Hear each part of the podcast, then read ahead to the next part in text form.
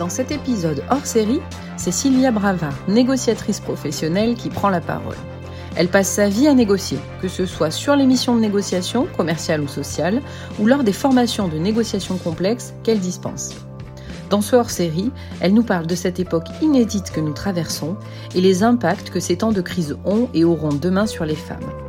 Elle revient également sur les opportunités fabuleuses que les femmes peuvent se créer en s'appropriant des outils, notamment la négociation. Bonne écoute. Bonjour Sylvia Bravard. Bonjour. Sylvia Bravard, vous êtes négociatrice professionnelle. Au quotidien, vous accompagnez des entreprises, des organisations dans la conduite de leurs négociations à forts enjeux. Vous êtes aussi conférencière, formatrice en négociations complexes, en leadership, et vous êtes auteur. Vous avez publié en 2019 Booster votre pouvoir de négociateur aux éditions Erol. Euh, Qu'est-ce qui fait, en tant que négociatrice professionnelle, qu'aujourd'hui, euh, il vous paraît important, peut-être plus que précédemment, de partager et de transmettre aux femmes des méthodes de négociation? C'est important aujourd'hui parce que d'abord, il y a quelques chiffres qui sont clés et qui parlent d'eux-mêmes malgré les années qui passent. Aujourd'hui en Europe, il y a seulement 27% de femmes dans les gouvernements, 16% dans les conseils d'administration de sociétés qui sont cotées en bourse, et à compétences équivalentes avec les hommes, elles touchent encore 16% de salaire en moins. Et pour autant, si on regarde la France, les niveaux de scolarité sont là, puisque dans les niveaux supérieurs, il y a 38% d'hommes et 49% de femmes. Donc ce n'est pas un problème de compétences ou de, ou de niveau d'études. L'autre point euh, qui est important aujourd'hui, c'est que je vois beaucoup de femmes dans les conférences que je peux faire, dans les accompagnements de négociation ou dans les formations aussi que je fais. Et euh, je me rends compte qu'aujourd'hui, ces femmes ont besoin de certaines clés pour les aider à, dépasser euh, leurs préjugés ou les préjugés qu'on a pour elles. Et le dernier point, c'est 2020. C'est une année qui a été difficile pour les femmes parce qu'elles ont récupéré la plupart du temps euh, les tâches ménagères, l'éducation des enfants quand l'école était fermée. Euh, et pour autant, elles ont continué à délivrer, elles ont continué à travailler, elles ont fait des visios, elles ont écrit des bouquins, euh, elles ont répondu à leurs mails, elles ont fait des présentations. Donc pour moi, ce sont des héroïnes qui parfois s'ignorent. Et c'est pour ça que, au travers d'ADN Women, l'idée c'est de les aider, de leur donner des clés pour qu'elles puissent se dépasser, parce qu'elles ont des talents qui sont réels et qui sont différenciants et complémentaires justement avec les hommes. Alors c'est très intéressant, vous parliez d'ADN Woman justement. Est-ce que avec euh, le, le, recul que vous avez sur ces rencontres, sur ces rendez-vous, vous avez des retours de la part de, de des femmes qui assistent à ces rendez-vous sur euh, euh, l'appropriation qu'elles se font de ces outils, de ces méthodes et quels sont-ils? On a beaucoup de retours, ça c'est extrêmement touchant parce qu'à chaque webinar, derrière, on a beaucoup de demandes de contact LinkedIn, on a des retours, euh, des messages, euh, des mails, des, SMS parfois si c'est des gens qu'on connaît. Le retour principal qui est fait, c'est merci. Merci d'avoir euh, osé partager des expériences en toute transparence, d'avoir été honnête, d'avoir posé les choses simplement sur la table sans chercher à flatter des égaux ou à cacher certaines choses. Donc un grand merci. Et l'autre point qui remonte beaucoup, c'est le côté opérationnel. En fait, ce qu'on veut dans ces webinars, c'est avoir à la fois des femmes inspirantes, mais aussi des clés opérationnelles pour mettre en œuvre derrière. Et donc j'en ai beaucoup souvent qui m'écrivent merci pour ces clés-là. D'ailleurs, demain j'essaye parce que j'ai une négociation de mon salaire ou euh, de ma carrière et j'ai envie de tester euh, ces clés-là. Donc c'est les deux points principaux. Euh, vous, à titre personnel, quand vous préparez ces rencontres avec euh, ces invités euh, de prestige, on a vu des dirigeantes, des athlètes de haut niveau, des, des, des, personnalités qui siègent dans des conseils d'administration. Vous, en tant que négociatrice, qu'est-ce que vous attendez de ces rencontres avec ces, ces, ces personnalités-là? C'est vrai qu'elles ont des, des, parcours et des carrières qui sont, qui sont incroyables. Ce que j'attends, et, là-dessus elles ne déçoivent jamais, elles sont extraordinaires, c'est de partager leurs expériences. Et justement, c'est pas des faits d'armes, on n'est pas des hommes pour ça non plus, mais elles ont, elles ont envie de partager des expériences qu'elles ont réussies, des fiertés en toute humilité, mais des choses dont elles sont fières, des choses qu'elles ont ratées, des choses qu'elles n'ont pas osé faire. Donc c'est ce vrai partage. On attend aussi d'elles qu'elles donnent des conseils, certaines clés, des trucs qu'elles ont essayé, qui ont bien marché, des trucs qu'elles ont essayé, qui ont vraiment foiré, qu'il faut pas répéter, euh, des bonnes expériences, euh, des choses à reproduire. Et aussi, avec les carrières qu'elles ont, généralement, elles le transmettent naturellement, c'est de l'inspiration. Euh, c'est des femmes auxquelles on a envie de s'identifier, on a envie d'oser comme elles. Elles nous racontent leur parcours de carrière. On se dit pourquoi pas moi, pourquoi j'essayerais pas. Et, à chaque fois, elles arrivent à transmettre ça. Et à chaque fois, dans les retours qu'on a euh, des, euh, de nos auditrices, on a toujours ces retours-là. Merci pour cette transparence, pour ces outils, pour ces clés et pour cette humilité dans laquelle euh, vous le faites. Beaucoup de générosité finalement et de partage dans ces rendez-vous. Exactement. Euh, alors, vous, vous êtes négociatrice professionnelle, donc évidemment, la négociation fait partie de votre métier. Euh, dans votre vie personnelle, est-ce que c'est quelque chose qui vous a aidé, alors soit dans les, les, les grandes échéances euh, personnelles ou, ou, pour mener votre propre carrière, puisque avant ce métier de, de négociatrice professionnelle, vous avez eu toute une carrière dans l'industrie euh, agroalimentaire avec des grandes multinationales où vous avez exercé des fonctions d'encadrement de négociatrice et d'encadrement de négociateur. Et comment la négo, elle a été utile pour vous dans, ces moments-là?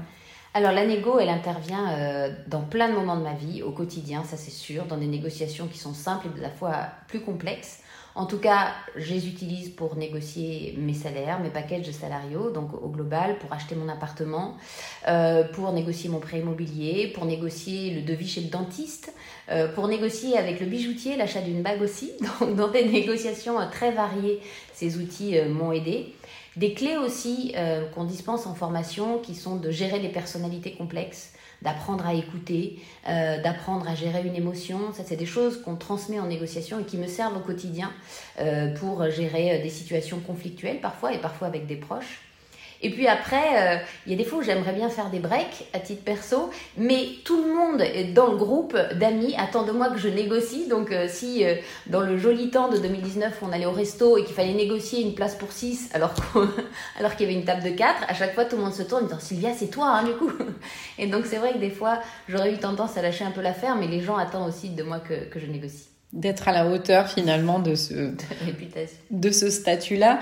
Et du coup, est-ce que vous diriez que c'était intéressant les compétences euh, soft skills entre guillemets rattachées à la négociation? En quoi elles peuvent être particulièrement utiles pour les femmes? On parlait d'émotion, on parlait d'écoute active justement. Quelle est la résonance et finalement la l'opérationnalité de ces compétences-là pour une femme? En fait, les femmes, euh, statistiquement, parce que nous, on fait faire des tests à toutes les personnes qui, viennent en formation chez nous et on a 13 000 personnes qui ont passé le même test actuellement de profil de négociateur. Donc ça devient statistiquement euh, fiable. Euh, les femmes ont des vraies compétences dans les soft skills, sauf que les soft skills sont à, la mode depuis peu de temps finalement.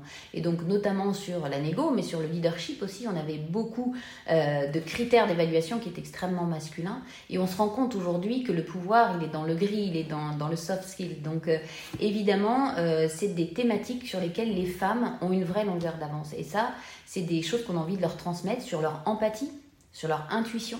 Elles ont vraiment la capacité à mieux comprendre l'autre, mieux écouter, et elles sont aussi bien plus fortes pour apprendre de l'expérience. Et ça, je leur dis régulièrement, c'est, disons, le bon côté de notre syndrome d'imposture, c'est que oui, des fois, on a tendance à trop se poser la question, est-ce que je serai capable, est-ce que j'ai les compétences, est-ce qu'on est sûr? Donc, des fois, ça nous freine un peu pour prendre des postes. Par contre, qu'est-ce qu'on apprend plus vite de l'expérience? Parce que dans un groupe, de, quand je forme à la négo, si j'ai un, groupe de, femmes à qui je dis est-ce qu'on aurait pu faire des trucs mieux quand on est en train de débriefer une négo, mais ça part direct. Ah oui, carrément, moi j'ai fait un truc, je, je pense c'est pas bien, j'aurais pas dû faire ça, etc. Donc très naturellement, elles se remettent en question. Donc elles apprennent beaucoup plus vite de l'expérience, avec parfois des groupes de garçons qui eux restent un peu sur ouais, mais on a quand même fait vachement de trucs bien, et puis les trucs qu'on n'a pas fait bien, c'était quand même un peu la faute des autres.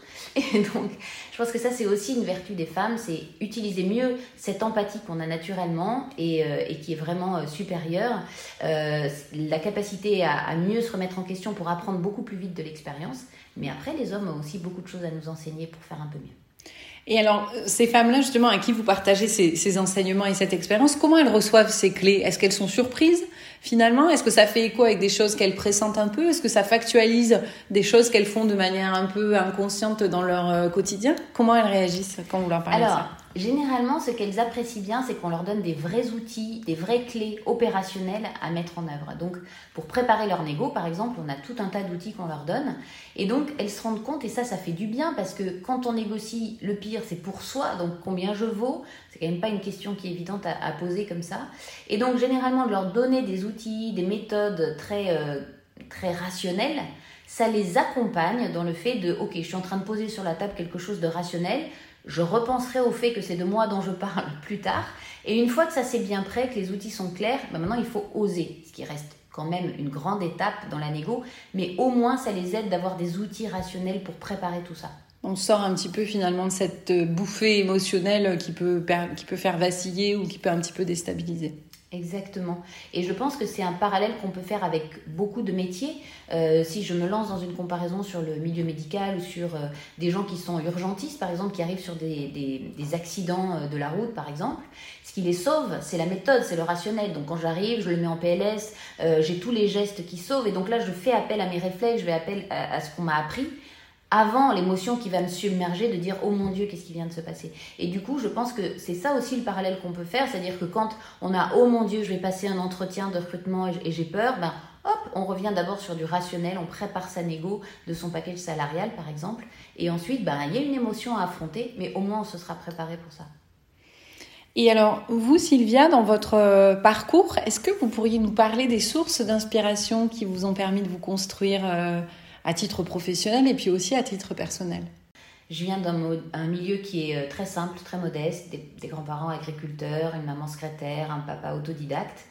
Et je pense que ça m'a transmis euh, la simplification des choses. C'est-à-dire, comme parfois euh, des choses super intéressantes à l'école, pour les leur transmettre, j'avais besoin de simplifier. Et je pense qu'aujourd'hui, ça fait partie d'une de mes forces, c'est que quand il y a des, des problèmes qui sont très complexes, avec plein d'intervenants, j'arrive à simplifier assez facilement. Ce que ça m'a appris aussi, c'est de rester concrète. Parce que justement, je suis quelqu'un de la terre du coup, et donc euh, euh, rester concrète, rester proche des gens et être très adaptable à plein de niveaux, euh, à la fois culturels et puis surtout des niveaux sociaux.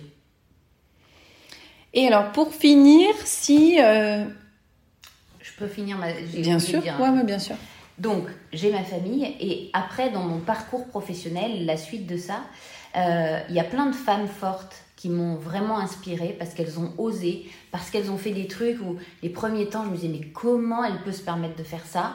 Et donc j'avais limite un peu de mépris et au bout de quelques semaines je me disais mais heureusement qu'elles se permettent de faire ça, elles ont raison, pourquoi on se laisserait faire là-dessus? Euh, Et c'est des femmes qui ont été autonomes, qui étaient ambitieuses et qui ont été libres et qui m'ont vraiment euh, inspirée. Après il y a eu des hommes qui ont cru en moi, qui ont parfois été mes mentors, qui m'ont traité à pied d'égalité, euh, qui ont plus cru en moi que moi-même parfois. Et donc, eux, ils m'ont construit de la confiance. Et, euh, et, puis aussi dans ma vie professionnelle, j'ai vu certains hommes euh, misogynes, méprisants, agressifs. Et je crois que justement, avec le cours des choses, ils m'ont donné de la force pour me dire, mais non, tu m'auras pas, tu m'auras pas, toi. C'est intéressant ce que vous dites. C'est aussi des hommes qui ont été des sources d'inspiration et ça fait écho finalement à ce que euh, les présidents d'ADN Women mettent en avant dans le message qu'elles portent. C'est-à-dire qu'ADN Women, c'est ouvert aux femmes évidemment et aussi ouvert aux hommes. Finalement, tout ça, ça se co-construit parce que ça reste des relations euh, d'échange et d'interaction euh, humaine finalement. Exactement. Alors, est-ce que c'est bienvenu? Mais je ferai un parallèle avec le couple. Quand on a un couple avec des enfants, le papa et la maman n'ont pas le même rôle, ils n'ont pas les mêmes forces, ils n'ont pas les mêmes euh, difficultés dans leur, leur, apprentissage de leur parentalité. Et donc, il faut accepter que la maman ait des rôles différents, et pas toutes les mamans ont les mêmes rôles. Il faut accepter que les papas, c'est le cas aussi. Et je trouve qu'en entreprise, c'est la même chose. On n'a pas tous les mêmes compétences. Les hommes ont certaines forces, et encore une fois, pas tous. Euh, parfois, euh, c'est plus mixte. Et de l'autre côté, les femmes ont aussi certaines compétences, des fois en soft skills, qu'il faut qu'elles euh, assument. Mais donc, c'est une vraie complémentarité. Et notre démarche, elle n'est pas de se dire on va reprendre le pouvoir, même si au fond, un peu, ça ne nous dérangerait pas. Mais c'est pas une démarche qui, qui, est comme ça pour reprendre le pouvoir sur les hommes. C'est vraiment de se dire on a des compétences différentes, on est complémentaires. C'est juste le combat, il est d'abord envers nous-mêmes. On mm. assume, on assume d'avoir ces forces-là, d'être différentes, de voir un peu différemment. Et alors, pour finir, euh, s'il y a trois mots que vous devez retenir de vos échanges dans euh, ADN Woman, ce serait quoi? Le premier, c'est partage. Partage en toute transparence, euh, en toute humilité, en toute honnêteté de ce qui a marché, ce qui n'a pas marché. Donc ça, c'est vrai, je pense que ce serait le premier mot. Le deuxième, c'est conseil parce qu'on veut des choses opérationnelles, on veut donner des outils, on veut donner des clés, on veut, leur proposer de, tester certaines choses euh, et, avec un peu de chance ça fonctionne. Et le troisième, je dirais énergie. Euh, parce que c'est des femmes qui ont eu des parcours incroyables, qui ont des postes à responsabilité. Euh, la dernière, qui était au COMEX d'un grand groupe, était en pleine cellule de crise pendant le webinar, et quand même, elle a fait son webinar. Euh, L'autre autre était négociatrice professionnelle au RAID. Donc voilà, elles ont des parcours incroyables, et elles arrivent à transmettre une énergie, et, on essaye, et on s'est foiré parfois, et on recommence, et on lâche rien, et, et j'espère que justement elles ressortent avec ces trois mots. Merci Sylvia Marvar. Merci.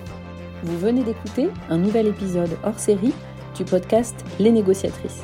Si l'épisode vous a plu, n'hésitez pas à nous laisser une pluie d'étoiles sur votre plateforme d'écoute. À bientôt pour un prochain épisode hors série. En attendant, retrouvez toutes les infos et toute l'actualité sur www.adngroup.com.